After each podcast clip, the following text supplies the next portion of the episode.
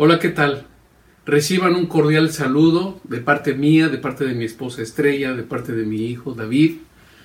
Y estamos muy agradecidos de la invitación que nos han hecho nuestros hermanos y pastores Frank y Ligia Cardosa. Y nos dirigimos a la hermosa iglesia de The Rock en Seal Beach. Y bueno, pues vamos a esta mañana eh, a predicar la palabra de Dios que Dios ha puesto en mi corazón y que la he titulado Del caos al orden. Entonces vamos a estar considerando la palabra de Dios y les pido por favor tomen sus Biblias ahí donde están. Les pido que vamos a hacer nuestra declaración. Esta es mi Biblia, es Dios hablando conmigo. Yo soy quien dice que soy. Yo puedo hacer lo que dice que puedo hacer. Yo puedo tener lo que dice que puedo tener por eso hoy abro mi corazón para escuchar a Dios hablar una palabra que cambiará mi vida para siempre. Amén. Y vamos a, les pido por favor ahí, eh, va a salir en sus pantallas eh, eh, los primeros tres versículos del libro de Jeremías. Jeremías 1, del versículo 1 al versículo 3. Y dice así, las palabras de Jeremías, hijo de Hilcías, de los sacerdotes que estuvieron en Anatot, en tierra de Benjamín. Palabra de Jehová que le vino en los días del rey Josías, hijo de Amón, rey de Judá, en el año décimo tercero de su reinado. Le vino también en días de Joaquín, hijo de Josías, rey de Judá, y hasta el fin del año undécimo de Sedequías, hijo también de Josías, rey de Judá, hasta la cautividad de Jerusalén en el mes quinto. Vamos a orar. Les pido por favor que oremos. Yo voy a orar por ustedes y voy a orar por el mover del Espíritu Santo, porque esta reunión le damos honor y le damos honra al Espíritu Santo. Padre, en el nombre de Jesús, yo te pido, Señor, que tomes esta reunión y tomes las palabras que están en tu palabra y que, Señor, tu Espíritu Santo traiga un despertar, traiga, Señor, un mover de tu Espíritu a nuestro corazón. Te pedimos, Señor, en esta mañana que tú traigas, Señor, esta enseñanza y nosotros la recibimos, abrimos nuestra mente, abrimos nuestro corazón, Señor, para recibir y atesorar tu palabra y que poderla meditar en estos días. En el nombre de Jesús. Amén. Y en, esta, en estos primeros versículos nos damos cuenta de que hay varias cosas que aprendemos de Jeremías. Primero que nada quiero decirles lo que significa eh, la palabra o el nombre de Jeremías. Es un nombre propio, masculino, variante en español, que procede del hebreo que significa Dios pone orden. Y si todos recordamos un poco la historia de, de este profeta, Jeremías, era un profeta que fue llamado el profeta que llora o llorón. No en una en una calificativo despectivo, sino estamos hablando de un hombre que tiene un corazón quebrantado por toda la palabra que Dios está mostrándole a Jeremías. Cuando nosotros, eh, los que eh, buscamos al Señor con todo nuestro corazón, estamos escuchando lo que Dios tiene, los primeros que somos quebrantados cuando recibimos el mensaje, la palabra de Dios, somos nosotros, somos los que estamos orando para que Dios nos hable. Y cuando Dios nos habla, aún en medio de lo que estamos preparando, hay ocasiones en que nuestro corazón es quebrantado, es confrontado. Y yo le pido al Señor que en este, en este día nosotros tengamos el corazón que tuvo Jeremías, ese corazón de quebranto, compasivo, porque lo que Dios iba a hacer en la vida, a través de la vida de Jeremías, iba a ser algo muy duro, muy difícil y que es precisamente el motivo de este, del título de esta prédica que es del caos al orden. ¿Por qué hablo del caos? Porque cuando nosotros no tenemos a Dios en nuestro corazón, cuando vivimos alejados, que es lo que le pasó al pueblo de Israel en ese tiempo, los reyes buscaban profetas que les hablaran bonito, que les dijeran palabras que venían de Jehová, según ellos, pero la verdad es que los reyes buscaban tener profetas que les hicieran la barba, que no les dijeran y los confrontaran a las cosas que en realidad estaban pasando. Y eso es lo que enfrenta Jeremías. Cuando decimos del desorden, del caos al orden o del desorden al, al orden, estamos hablando de algo que siempre cuesta mucho, mucho trabajo hacer cuando tú amas a tus hijos, cuando tú amas a tu familia y tú tratas de meter orden en ciertas cosas, de principio las, eh, eh, la palabra o las cosas que hablamos no son bien recibidas porque el traer orden en medio de lo que está sucediendo nos confronta, nos no queremos oír las cosas que estamos haciendo equivocadas, no queremos, nos sentimos criticados, nos sentimos eh, juzgados, pero yo te quiero decir, aquí vemos que un profeta tiene este ministerio. El profeta es una persona como tú y como yo. No tenemos ninguna situación de títulos o que hayan tenido unos estudios eh, grandísimos, pero sí lo que en común tienen estos hombres que son profetas son personas que tienen un temor reverente de Dios. Y eso es lo que vamos a ver en la vida de Jeremías. Entonces, vemos a Jeremías, el hijo de Isías, y vemos que él vivió en una ciudad que se llama Anatot, que es tierra de Benjamín y está al norte de Jerusalén. Y el tiempo son varios años los que él dura en su eh, llamado como profeta. Y él es llamado desde que es joven. Y vamos a leer lo que dicen los versículos 4 y 5. Si me ayudan aquí, el versículo 4 de Jeremías 1 dice, vino pues palabra de Jehová a mí diciendo, antes que te formase en el vientre en el vientre te conocí, y antes que nacieses, te santifiqué, te di por profeta a las naciones. Y aquí, muy importante, lo que dice, vino palabra de Jehová. Sabes, cuando Dios nos habla, nos habla internamente, no es una voz audible, pero Dios viene a hablarnos, Dios viene a expresar lo que hay en su corazón. Y aquí dice que la palabra de Dios que vino es antes de que fuera formado, Dios trajo a Jeremías ese momento en el que él fue concebido. Ese momento, aún antes, dice que antes de haber sido concebido. Vemos en un salmo donde David describe cómo el hombre es entretejido dentro del vientre de nuestras madres. Y esto nos da la idea de que en el momento en que un hijo es concebido, en el momento en que ambas células, tanto del hombre como la mujer, sus, sus células sexuales, se unen, en ese momento hay vida. Y Dios nos está hablando en este verso de cómo aún antes de que fueras, Él naciera, el Dios ya estaba ahí, ya era voluntad de Dios que viniera. Y eso pasa con la vida de todo hombre en esta tierra. Todos nosotros somos conocidos por Dios desde aún antes de que fuésemos formados en el vientre de nuestras, de nuestras madres. Y quiero decirte, este hombre no fue abortado, este hombre fue recibido por su madre, nació Jeremías, y quiero decirte que gracias a Dios, porque este profeta habla mucho al pueblo, y qué bendición es que este hombre haya nacido en los tiempos del rey Josías y, y sus hijos.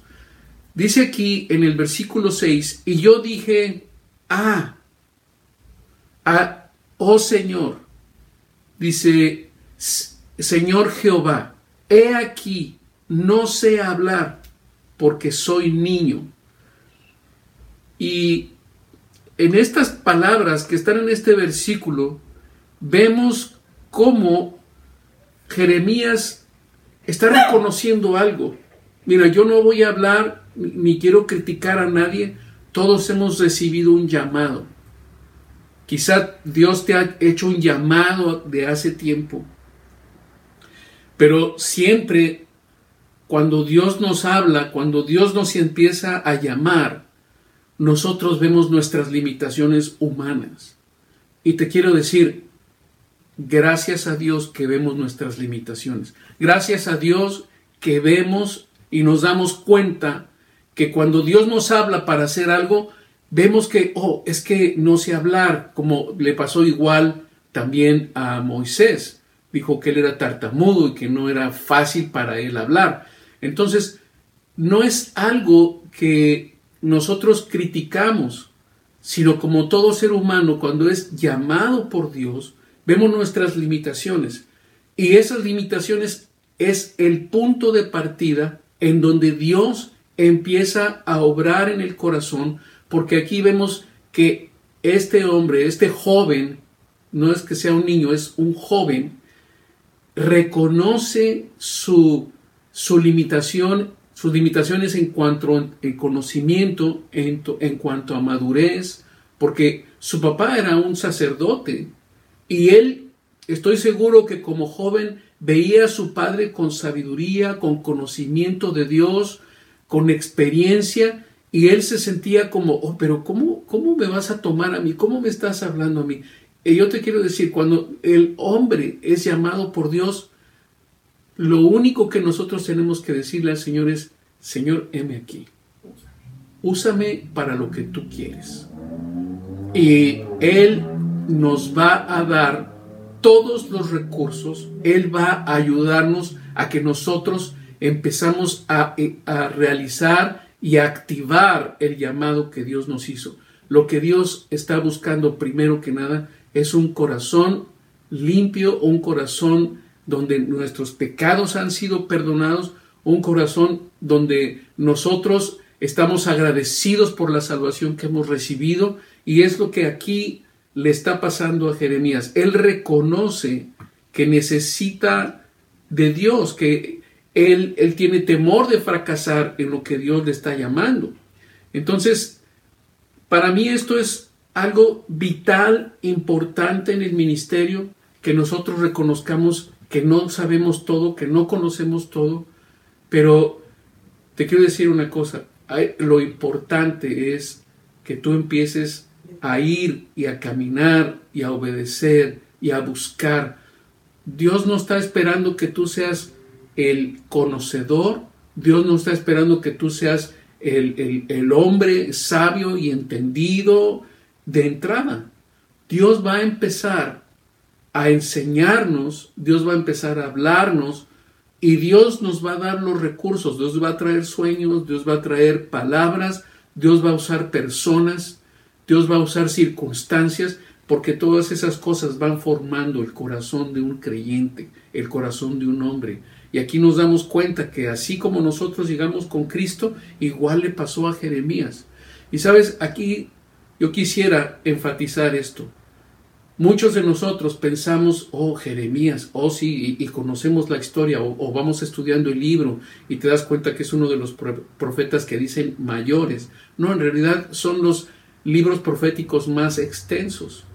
Y te quiero decir, Jeremías escribió no solamente el libro de Jeremías, sino que también, también escribió el libro de las lamentaciones.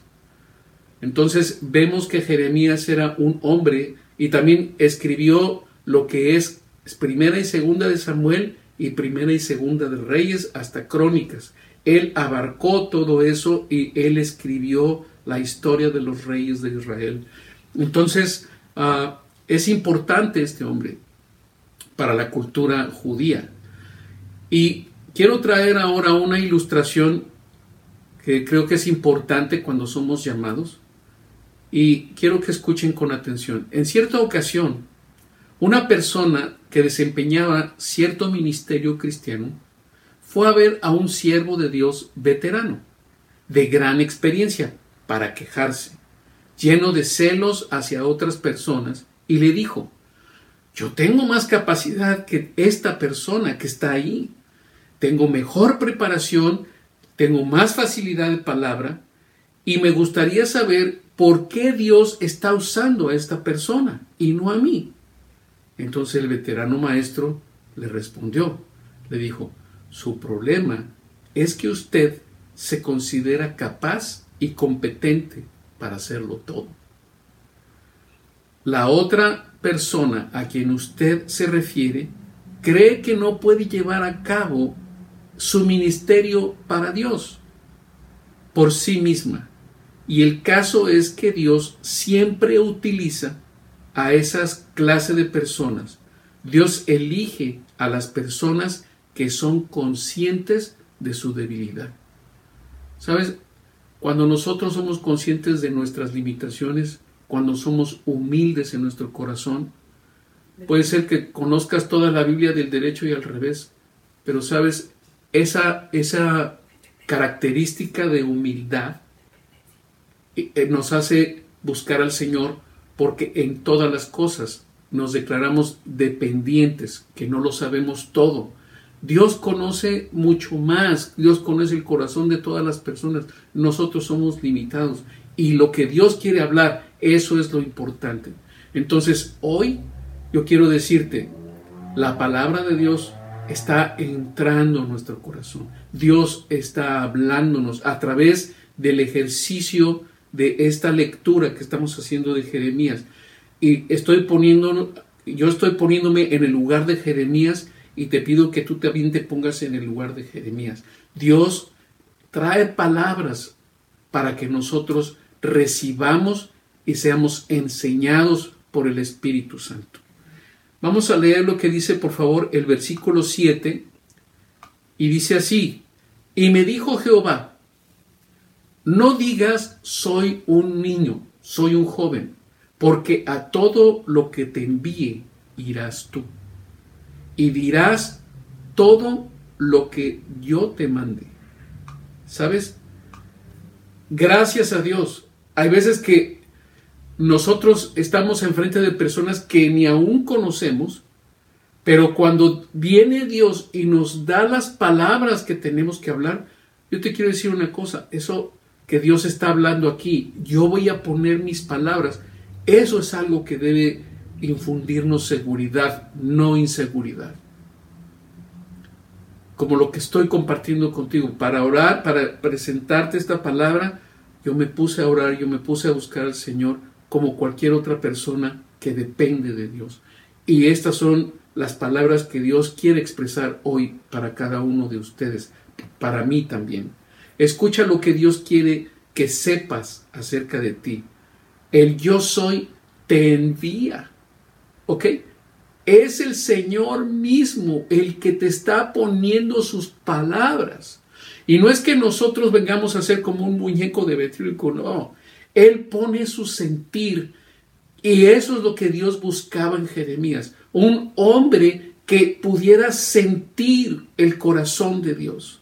Entonces, cuando nosotros estamos hablando su palabra, cuando nosotros lo estamos declarando, tenemos que hacerlo con el mismo amor de Dios, con el mismo, con la misma, el mismo sentir de Dios, con, con el mismo deseo de que Él está hablando con alguien a quien ama. Y quiero decirte, Dios nos está hablando de una manera donde Él está expresando cuánto nos ama. En el versículo 8 dice, no temas delante de ellos. ¿Sabes? Hay veces que nosotros pensamos, oh, yo tengo que hablar en frente de las personas. Como, ¿sabes? Dios te dice, ¿a qué le tienes miedo? Yo voy a poner mis palabras.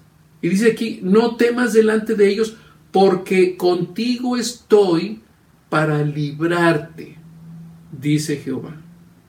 ¿Sabes? Aún en medio de esta pandemia, aún en medio de esta situación, lo que tú hablas con otras personas, a lo que Dios te dirige, no te preocupes Dios está cuidando de ti. Lo único que te pido es que no hables juicio con las personas, no critiques a las personas, sino que tenemos que asegurarnos de que nuestro corazón está ávido, está con hambre y sed de Dios.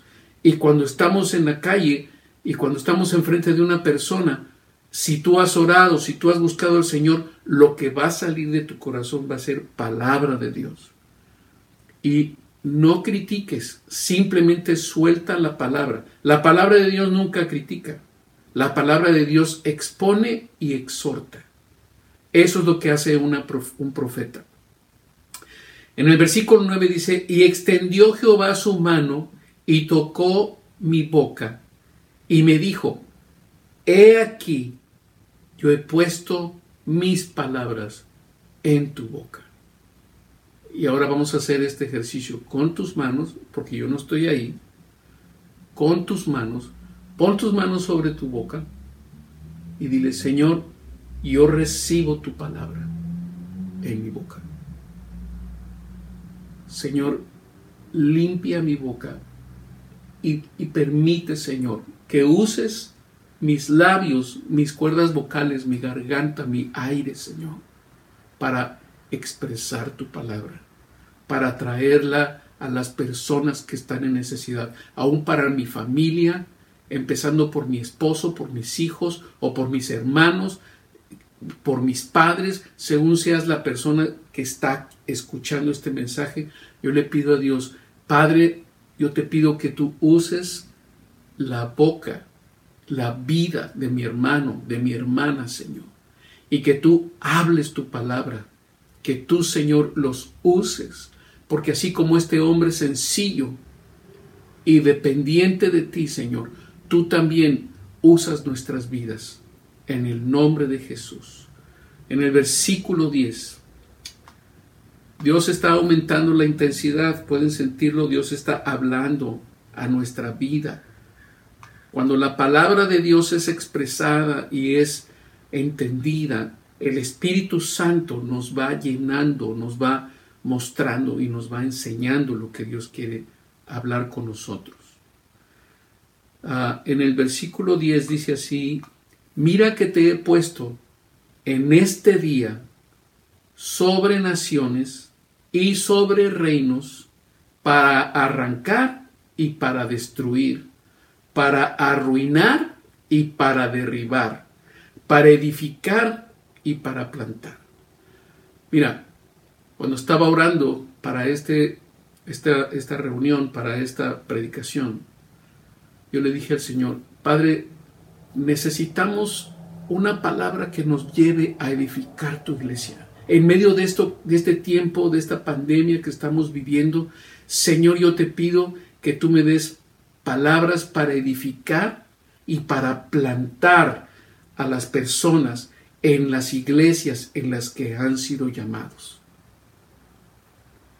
Es importante, escucha, escucha con atención, es importante nosotros como hijos de Dios, como pastores, como siervos de Dios, como servidores de Dios. Algo que a mí me gusta hacer en la iglesia donde estoy es plantarme. Y plantarme significa que aunque vengan fuertes recios, eh, vientos recios, aunque vengan tormentas, aunque vengan situaciones difíciles en la iglesia, no dejes de escuchar cada uno de nosotros tiene que hacer este ejercicio, escuchar lo que Dios está hablando. Porque si nosotros nos vamos a las fallas de las iglesias, para poder estar en la iglesia correcta, te quiero decir, las iglesias se están quedando vacías. Porque Dios nos llama a pertenecer a una iglesia para edificar y para plantarnos. Quizá de repente vienen tiempos en que tú no te sientes muy a gusto y estás viendo hacia otro lado y te hacen ojitos o, o, estás pensando, no, es que lo que ya está pasando aquí ya no me gusta. Yo te quiero decir una cosa, a Jeremías no le hicieron la pregunta, si tú quieres. A Jeremías Dios le dijo, tú vas a usar tú vas a hablar mi palabra, yo te he escogido. Y sabes, Dios nos está hablando a cada uno de nosotros para plantarnos en la iglesia donde Dios nos ha puesto. Dios nos ha puesto con un pastor, Dios nos ha puesto con una familia pastoral, Dios nos ha puesto para que nosotros enraicemos y crezcamos en el ministerio y en el llamado santificado que Dios ha hecho. Aquí en los primeros versos estábamos viendo cómo Jeremías fue apartado, santificado. Sabes, cuando nosotros somos llamados, somos tomados de, de toda la humanidad y los hombres de Dios y mujeres de Dios son escogidos por Dios, son separados, así como los utensilios en el, en el templo. Eran usados para fines ah, útiles, para fines ah, de, celebrar algo con, esos, esas personas escogidas. Somos vasos útiles. Entonces, dice la palabra que somos vasos usados para honra. Y sabes, cuando Dios nos separa del común de las personas, Él quiere honrar nuestras vidas para ser honrado también. Entonces, edificar y plantar, pero también dice que somos traídos para arruinar y para derribar. ¿Sabes? Tenemos que arruinar y derribar fortalezas por medio de la oración. Tenemos nosotros que destruir las cosas que el enemigo ha formado.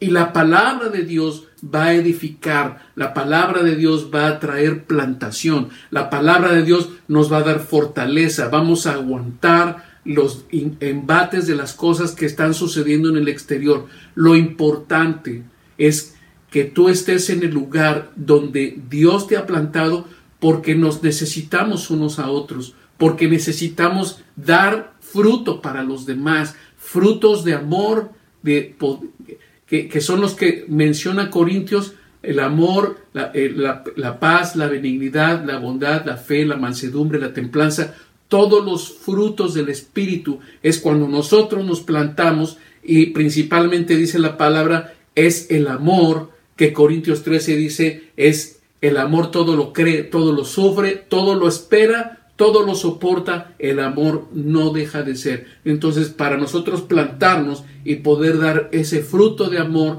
hacia la iglesia, hacia el ministerio, hacia los pastores, hacia los hermanos que necesitan, hacia las personas que están llegando caídas de este mundo, como llegamos cada uno de nosotros al Señor, también nosotros necesitamos, ahora somos las manos, somos el aliento, somos las palabras que Dios quiere hablar y recibir a las personas que necesitan de Dios.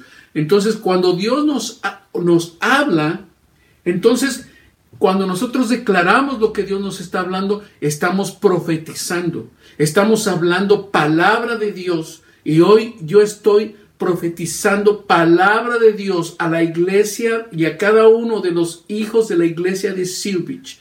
Padre, en el nombre de Jesús, yo te pido que esta iglesia sea plantada y sea edificada en el amor de Cristo, en la salvación de Jesús, en la sangre de Cristo, Señor, y que se levanten en fortaleza y en unidad, en amor, en el nombre de Jesús. El versículo 11 dice, la palabra de Jehová vino a mí diciendo, ¿qué ves tú, Jeremías? Y aquí viene ahora la visión de Jeremías.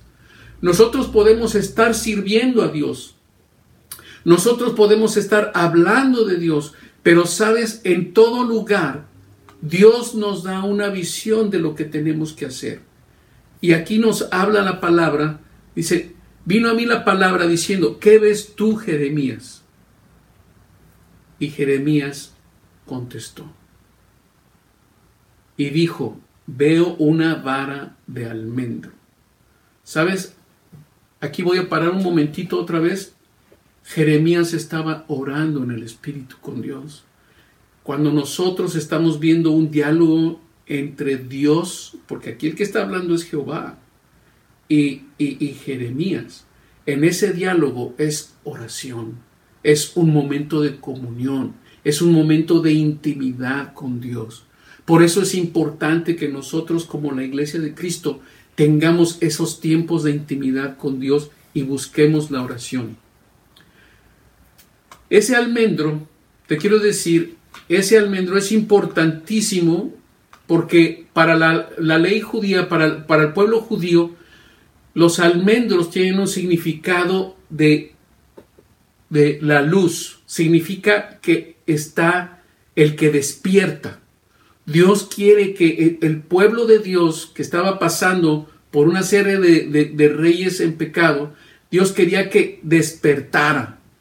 El último, el rey Josías, celebró en una de las últimas fiestas la Pascua que la hizo ni aún como Salomón ni aún como David, dice la palabra. Él celebró una Pascua completamente para reconocer al Señor, trajo el arca, hizo, puso a los cantores, puso la alabanza, le, dio gracias a Dios por el día que estaban celebrando y hicieron una gran fiesta. Y después de eso el rey Josías muere y después del rey Josías viene toda una un decaimiento, viene una caída de, el amor de Dios, de la presencia de Dios, porque la gente se alejó de Dios y es Jeremías está hablando antes de que venga en los 70 años de eh, separación y de que, iba a venir el reino del norte y aquí lo vamos a ver. Entonces, estoy hablando de que él dice que yo veo un almendro. Los almendros tienen la característica de que la flor sale y brota de los tallos secos después de un invierno completamente frío, helado, y llega el momento en que mucho antes de la primavera, pasan unas tres o cuatro semanas antes de que llegue la primavera, aún en, en una temperatura baja, los almendros son los primeros árboles que empiezan a florear. Es los primeros brotes es la vida después de un largo periodo, como sucedió con Cristo. Por eso es importante el almendro, porque está hablando de un renuevo, está hablando de un renacer, está hablando de una vida diferente y es una profecía. El almendro significa la luz de Cristo, la vida de Cristo en nosotros. Entonces, yo te quiero decir, la visión que ve Él es de vida.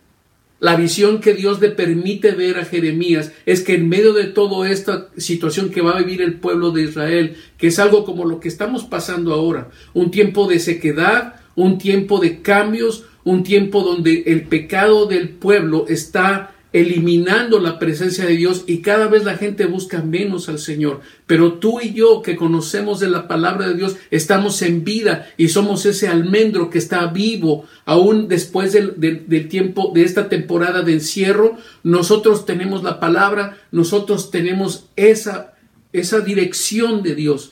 Y la otra, la otra palabra de visión que viene aquí dice en el versículo 12, y me dijo Jehová, Bien has visto, porque yo apresuro mi palabra para ponerla por obra. ¿Sabes?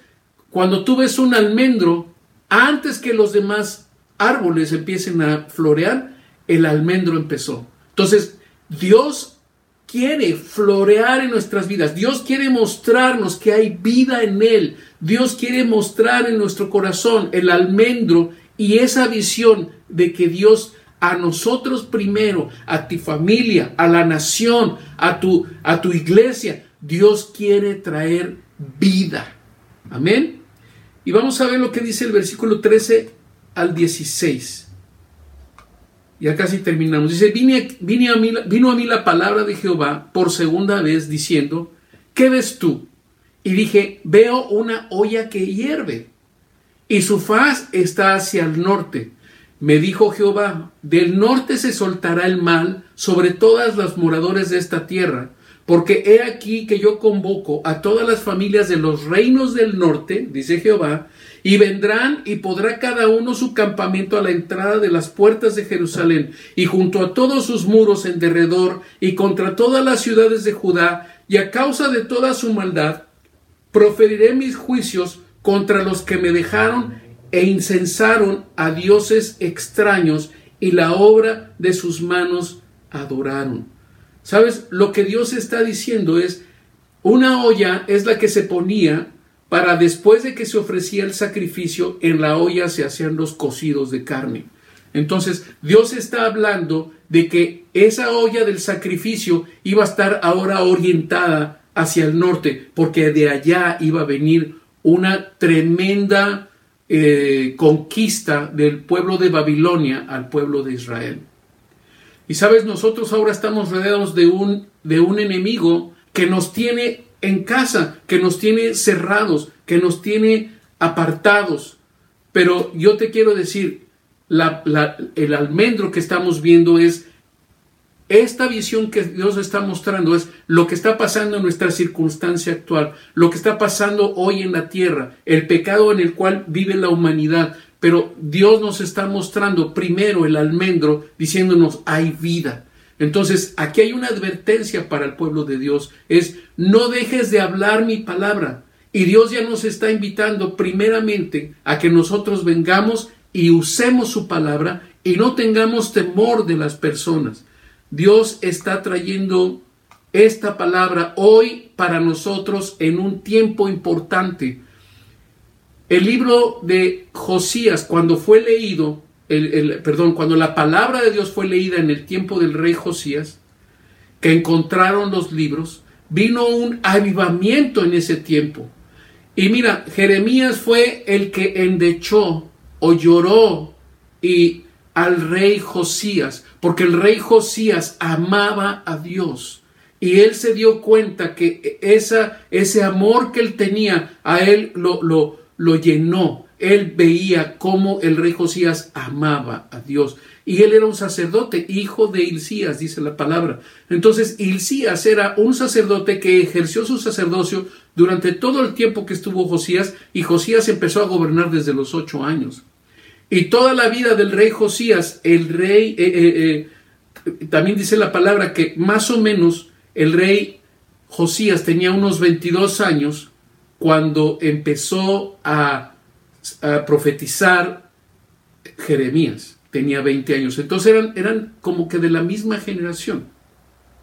Vamos a ver qué dice el versículo 17. Dice, tú pues ciñe tus lomos, levántate, y háblales todo cuanto te mande, no temas delante de ellos para que no te haga yo quebrantar delante de ellos. Dios nos está hablando a nosotros, a los que vamos a plantar, a los que vamos a edificar. También te traje esto, no tengas temor y háblales todo lo que yo te mande. Háblales mis palabras de amor, mis palabras de esperanza, que yo les perdono todos sus pecados, que yo soy su Padre, que yo los recibo en mi vida, en mi casa.